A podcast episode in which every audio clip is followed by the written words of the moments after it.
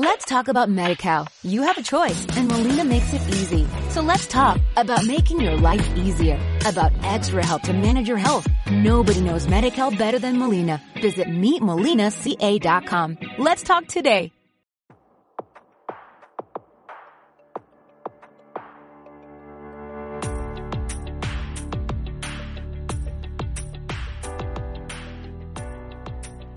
La Juventus de Turín ha ganado la Serie A durante los últimos nueve años. En Alemania, el Bayern Múnich no pierde la Bundesliga desde el 2012, mientras que en Francia, el Paris Saint-Germain ha ganado siete de las últimas ocho temporadas.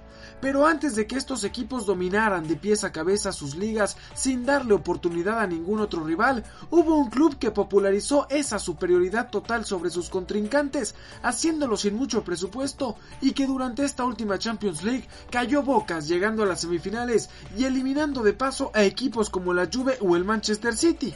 En este capítulo de Historias del Balón hablaremos sobre la historia del Olympique de Lyon, un club que tuvo que ser muy paciente para alcanzar el éxito, pero que una vez que lo obtuvo decidió no soltarlo por mucho tiempo, impregnando un estilo revolucionario.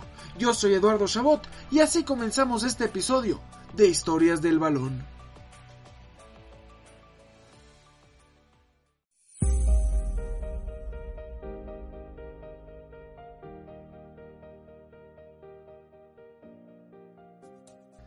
Se podría decir que el Olympique de Lyon tiene dos fechas de fundación, la primera en 1899 y la segunda en 1950. Su creación comenzó cuando el equipo de rugby Club Lyon Olympique Universitaire, disculpen mi mal francés, decidió expandir sus horizontes deportivos apenas a tres años de su fundación y formar un club de fútbol.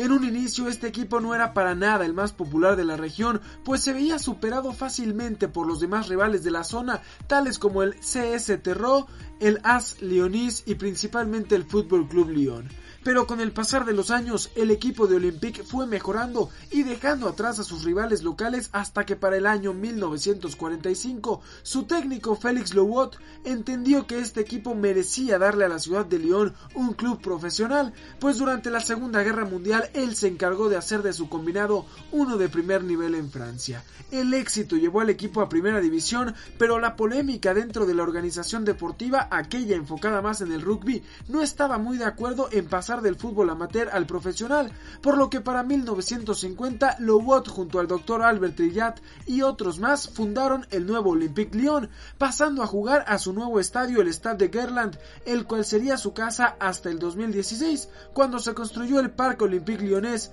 Curiosamente en 2017 ese estadio, el Stade de Gerland, pasaría a ser el hogar del equipo de rugby, aquel club que había dejado atrás el Lyon en busca de la profesionalización. El primer partido oficial del Olympique se dio el 26 de agosto de ese año, en donde vencieron al París Carenton 3 a 0 ante un público total de 3.000 aficionados. Pese a subir a la primera división en una temporada, la realidad comenzó a golpear a este nuevo equipo que regresó un año después a segunda para pasar dos temporadas más ahí, planeando una estrategia que funcionara no solo para volver al máximo circuito, sino para quedarse.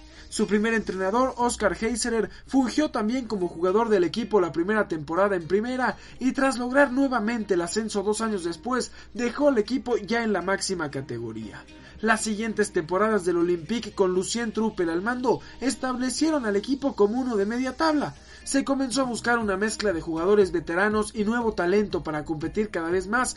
Con el tiempo fueron llegando también nuevos jugadores y aunque no lograban alcanzar el éxito, el equipo poco a poco fue tomando mayor relevancia. En los años 60, el Lyon adquirió al delantero que a la postre sería catalogado como el mejor jugador en la historia del equipo, el pequeño príncipe de Gerland, Fleury Dinalo. Con la llegada de Dinalo, así como del argentino Néstor Combin, el Lyon logró quedar hasta la quinta posición de la tabla y llegar a su primera final de Copa, la cual perdería ante Mónaco, pero un año después el fútbol le haría justicia al equipo leonés y conseguiría la Copa además de quedar en cuarto lugar de la liga. Muchos pensarían que la línea seguiría su camino y los títulos seguirían cayendo, pero la realidad es que el buen desempeño de los jugadores del Olympique hizo que varios fueran contactados por equipos más populares, haciendo caer caer al equipo nuevamente en puestos mediocres, así como participaciones nada agradables en torneos de la UEFA. Desde finales de los 60 el Lyon se acostumbró a conseguir jugadores de calidad que le ayudaran al club a conseguir más copas de Francia, pero constantemente eran vendidos a otros equipos, quedándose con la ilusión de ganar al fin una liga francesa. El tiempo le cobró factura al equipo que entre cambios de presidentes y entrenadores, así como salidas de jugadores importantes, terminaron bajando nuevamente a segunda división para 1987, donde el camino al éxito tendría que volver a ser trazado. Luego de caer de categoría, el multimillonario emprendedor y fan del equipo Jean-Michel Aulas se convirtió en el nuevo dueño del equipo, aquel que se mantiene hasta hoy en día y lo haría con los objetivos claros. Regresar al Lyon a ser un club establecido en primera división y convertir a este equipo en uno de nivel europeo. Todo esto bajo un plan llamado All Europa por las iniciales del equipo. La esperanza era poder cumplir con las expectativas en un lapso máximo de cuatro años, por lo que tras fallar en ascender el primer torneo, quedándose en la ronda de playoffs, se decidió contratar como técnico a un joven de menos de 40 años de nombre Raymond Domenech, sí, aquel que en 2010 fracasó al mando de la selección francesa en Sudáfrica, generando incluso un boicot por parte de sus jugadores. Domenech nació en Lyon y jugó para el club unos años antes, por lo que en conjunto con Bernard Lacombe, que también había tenido un paso exitoso por el club como futbolista, se encargaron de regresar al equipo a primera, eso sí con cartera abierta para contratar a quien necesitaran según el presupuesto. Dos años más tarde, el primer plan de Olas estaba completo, pues Olympique se estableció en los primeros puestos regresando a competencias europeas, específicamente a la UEFA pero el siguiente paso nuevamente fue difícil de tomar. Tras llegar a la Copa de la UEFA, hoy Europa League, no pasaron de la primera ronda y tras eso vinieron temporadas terribles, las peores durante la dirigencia de Olas hasta la fecha, que culminaron con la salida de Domenech, quien se convirtió en entrenador de la selección francesa sub-21. Jan Tigana fue el encargado de tomar el papel de Domenech en el equipo y fue quien se hizo cargo de regresarle el espíritu de competencia al club, con contrataciones importantes como las de Abedi Pelé, Manuel Amoros y Pascal Olmeta, quienes venían de triunfar con el Marsella de manera única, ganando cinco títulos consecutivos de liga y una Champions League. El Lyon volvió a ser un equipo que peleaba por el título y se clasificaba a torneos europeos, pero nunca lograba dar el paso hacia el oro. Para 1999 el equipo sufrió un duro golpe pero fuera del campo cuando Luke Borelli, uno de los porteros, murió en un accidente automovilístico, situación que golpeó al club y razón por la que el número 16 sería retirado por el Lyon. La década de los 90 simbolizó finalmente el establecimiento del Lyon como un constante invitado a la Copa de la UEFA y un contendiente al título. Sin embargo, no lograba capitalizar eso con un título de liga ni una actuación destacada en Europa hasta que llegó el nuevo milenio. Para darle sentido a lo conseguido por el Olympique en la primera década del siglo XXI, primero contaremos los logros y después revelaremos cómo es que se logró convertir en un equipo tan poderoso. La Combe, quien fungió como jugador jugador y asistente de Domenech posteriormente, se mantuvo por un tiempo como técnico del equipo hasta convertirse en asesor especial de Olas, cediendo su lugar a Jack Santini, quien tomaría el equipo para la temporada 2000-2001. Con nuevos refuerzos de calidad y una racha de 18 partidos sin perder en Liga y Copa, el Lyon terminó la temporada otra vez en segundo, pero las cosas pintaban bien hacia el futuro, especialmente al ganar la Copa de la Liga, su primer gran título desde 1973. A partir de ahí la historia toma un color diferente. La llegada de Juninho Pernambucano a la defensa y de jugadores como Eric Carrier y Sidney Govou terminaron por afianzar a un equipo ganador, aquel que al fin obtendría su primer título de liga y de la manera más dramática pero sabrosa posible. Pues tuvieron que derrotar a Lens que marchaba primero en la última fecha para al fin consagrarse como campeones de liga. La presión por al fin conseguir el campeonato bajó y la mentalidad ganadora comenzó a ser un factor a favor en el club. A partir de ahí, el término ADN Lyon sería sinónimo de éxito, gloria y títulos. El conseguir revertir marcadores adversos, ganar en los momentos necesarios y un sentimiento de invencibilidad hicieron del Olympique el equipo más poderoso de Francia. Sin importar quién fuera el técnico, el equipo formó una nueva identidad. Se mejoraron los centros de entrenamiento, se contrató a jugadores importantes, mientras también se observaba futuras promesas y aquellos jóvenes que se iban consolidando iban tomando roles de liderazgo en el vestuario. La kriptonita de este equipo siempre fueron las competencias europeas, pues cuando dejaban de darle importancia a la liga y se enfocaban en la UEFA, terminaban por ser eliminados solo para regresar a dominar la liga doméstica. Como dato adicional, en 2003 un segundo número tuvo que ser retirado de manera luctuosa luego de que Vivian Fue sufriera un ataque cardíaco durante la Copa Confederaciones con Camerún, justamente en un partido jugado en el Stade de Gerland, siendo retirado su número 17. El Lyon obtuvo el título de liga por siete años consecutivos, siempre con la misma esencia, renovarse y conseguir jugadores jóvenes con talento. Por lo que no es sorpresa que estrellas como Karim Benzema y Hatem Ben Arfa hayan comenzado por mostrar su brillanteza en el club francés, más allá de que Ben Arfa haya tirado todo por la borda con sus faltas de respeto a la autoridad más adelante.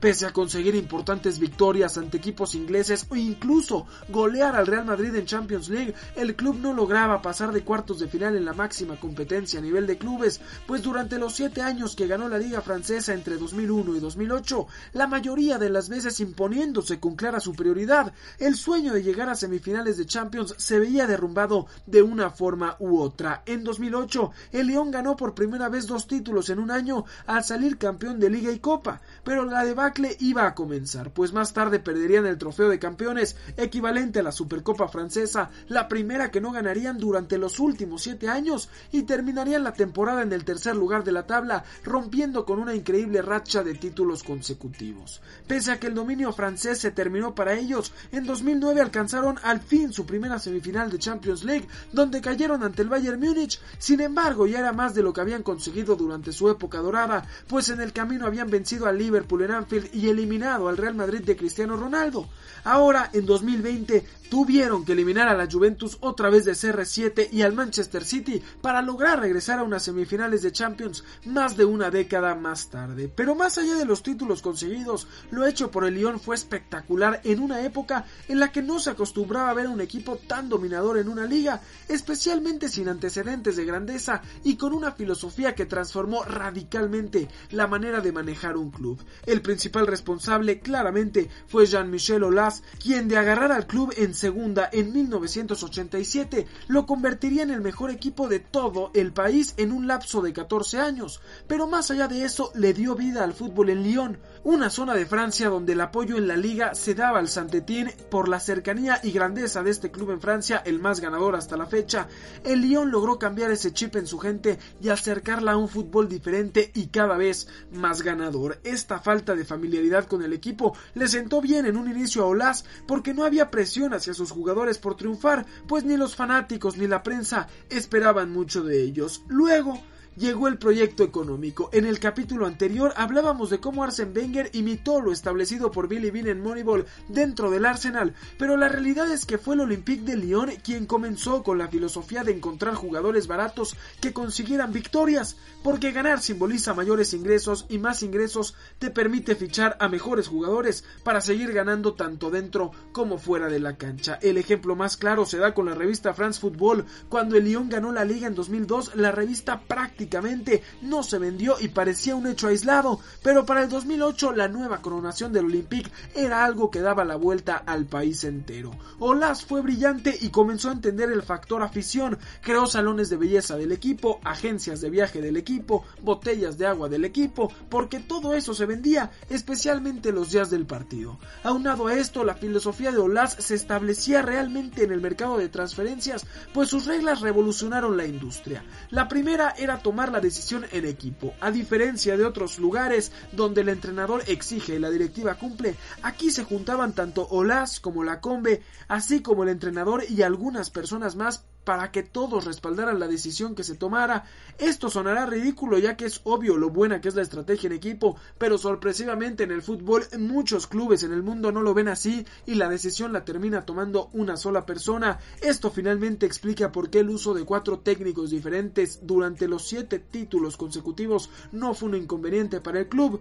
Como quedó evidenciado anteriormente, otra regla era comprar futbolistas jóvenes. Si no salían de la cantera no había problema en ir detrás de las grandes promesas de otros clubes y eso fue una pieza clave en el éxito de este equipo. Tal y como lo describe Billy Bean en Moneyball, contratar a deportistas entre 20 y 22 años es lo mejor que se puede hacer, pues estrellas más jóvenes suelen perderse al poco tiempo una vez que su generación logra llegar a un punto mayor de maduración y buscar jugadores de 20 a 22 años resulta más barato que estrellas ya formadas y menos riesgoso que ir por una figura más joven. El ser una ciudad y un equipo de clase media les daba la oportunidad de comprar futbolistas desconocidos ante el público como Michael Essien, Mamadou Diarra y Floret Malouda, jugadores que a la postre serían estrellas, algo que los equipos populares no pueden hacer, pues su afición les exige los mejores nombres del mercado. Solo imaginemos que para la temporada 2007-2008 el Lyon gastó apenas el 31% de su presupuesto en los salarios de sus jugadores. Otros de los secretos de este equipo eran no contratar centros delanteros, ya que son los más caros del mercado, y ayudar a sus fichajes a adaptarse. Muchas veces buscaban futbolistas de la misma nacionalidad que sus veteranos para que estos les ayudaran y nunca iban en busca de un jugador mundialmente conocido por su inestabilidad emocional. Incluso tienen un traductor oficial para que la adaptación sea más sencilla. Y finalmente, vender a cualquier jugador por el que ofrecieran más de lo que valía. Durante el repaso de la historia pudimos ir mencionando cómo cambiaba la plantilla año con año, pero nos hubiera llevado mucho tiempo y no era necesario, aunque la realidad es que el equipo siempre mantuvo esa filosofía, no hubo una relación emocional con los futbolistas porque eran monedas de cambio en cuanto alguien ofreciera una cifra mayor a su valor. Tan es así que muchas veces cuando un jugador mostraba grandes cualidades, se iba contemplando a su reemplazo, pues sabían que su salida estaba cerca, incluso Olas llegaba a ponerlos como intransferibles para que su valor subiera aún más. La realidad es que Olas logró generar un modelo de negocios exitoso en todo sentido, tanto dentro de la cancha como fuera, pues consiguió hacer de su equipo el más dominador de Francia mientras seguía haciendo dinero de distintas maneras, temporada a temporada, logrando un círculo perfecto. Ahora, competir contra potencias económicas como el PSG vuelve todo más complicado para este sistema, esta filosofía que se basa más en la compra de futuras estrellas y su venta más cara, pero cuando compites contra una fuente infinita de dinero, las cosas se vuelven más complicadas. Finalmente, el Lyon pasará a la historia como aquel club que dominó su liga sin ser un club popular, en tiempos donde no se solía hacerlo y con una filosofía que fue adaptada por miles de dueños y entrenadores alrededor del mundo. Gran parte de estos secretos fueron encontrados en el libro Sokenomics como fuente principal y como en cada episodio me despido con el himno del equipo. Yo soy Eduardo Chabot y nos escuchamos en el próximo capítulo de Historias del Balón.